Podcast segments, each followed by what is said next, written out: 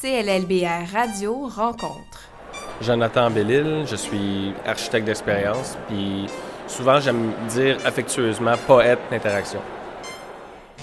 Il nous parle aujourd'hui de sa vision de la folie. La folie. Je pense qu'il faut accepter notre folie pour pouvoir bien l'exprimer. si tu fais juste ignorer puis tu dis non, moi je sais ce que je fais, puis euh, je suis sensé, mettons, le mot sensé, si on peut dire ça. Moi, j'ai tout le temps su que j'étais un gars qui associait des idées. Donc, j'ai jamais été sûr si j'étais euh, fou ou, disons, euh, sensé. J'aime ça mélanger le rationnel puis l'irrationnel parce que je trouve que c'est là que le sens naît. C'est genre juste avant que le monde lâche, juste avant que le monde soit tout d'accord. L'authenticité de dire, ben j'ai vécu telle affaire, ça a l'air un peu fou, mais à vrai dire, j'ai appris à, disons, euh, faire telle chose très concrète, que j'ai, que j'ai récupéré toute ma vie. Donc la folie peut t'amener à te dépasser, la folie peut t'amener à dire des choses qui sont profondément enfouies en toi, la folie peut, peut t'aider à aimer, la folie fait en sorte que tu acceptes l'inacceptable, la folie te permet de doser là où personne n'osait avant. La, la folie comme bouclier, euh, comme courage, la, la, folie donne du courage, si elle est maîtrisée.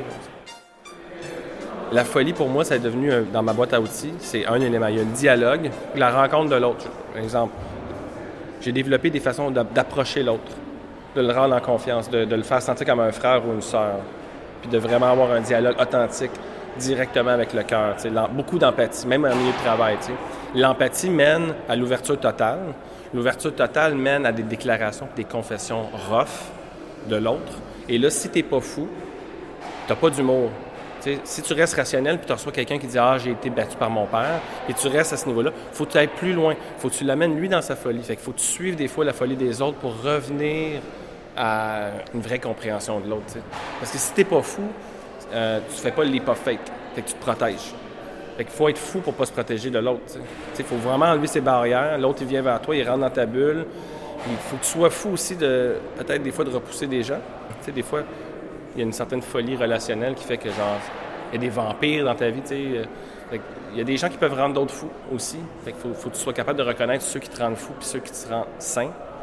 On mélange la, la, relation entre sanité puis folie, mais je pense que la folie bien cultivée va vraiment faire naître euh, des opportunités, euh, des pistes vers le futur.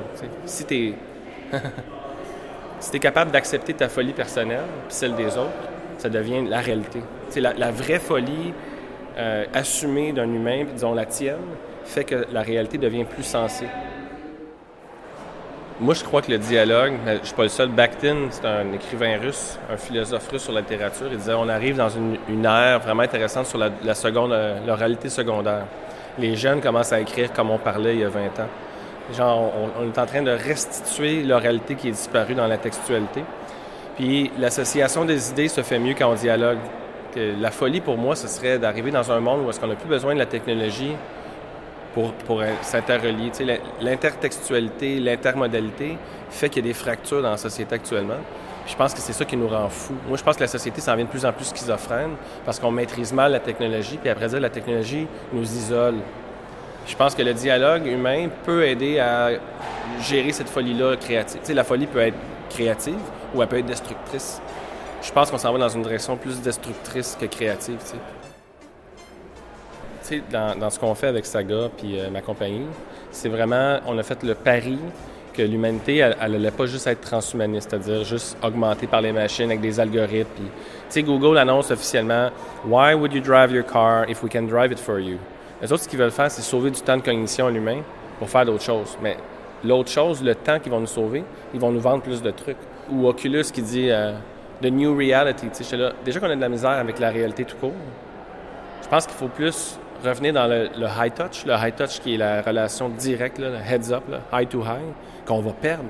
sais, déjà que les gens lisent moins, il y a moins de pensée critique, les gens sont plus impatients. on a tous besoin de ces choses-là pour développer une relation euh, dialogique. C'est dans la euh, en tout cas, je vais finir là-dessus. L'imagination est dialogique. Fait qu'il faut qu'il y ait des humains qui se regardent dans les yeux et qui se parlent si on veut que le futur continue.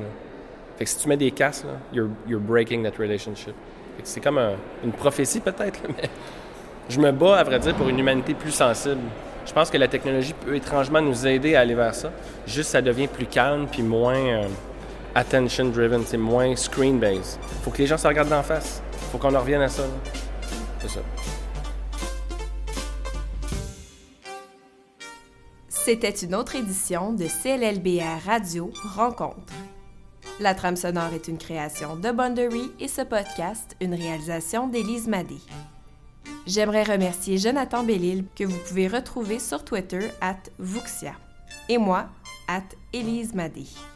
Visitez cllbr.com pour des articles de fond, des interviews en balado et des chroniques d'opinion. cllbr.com, collaboration média.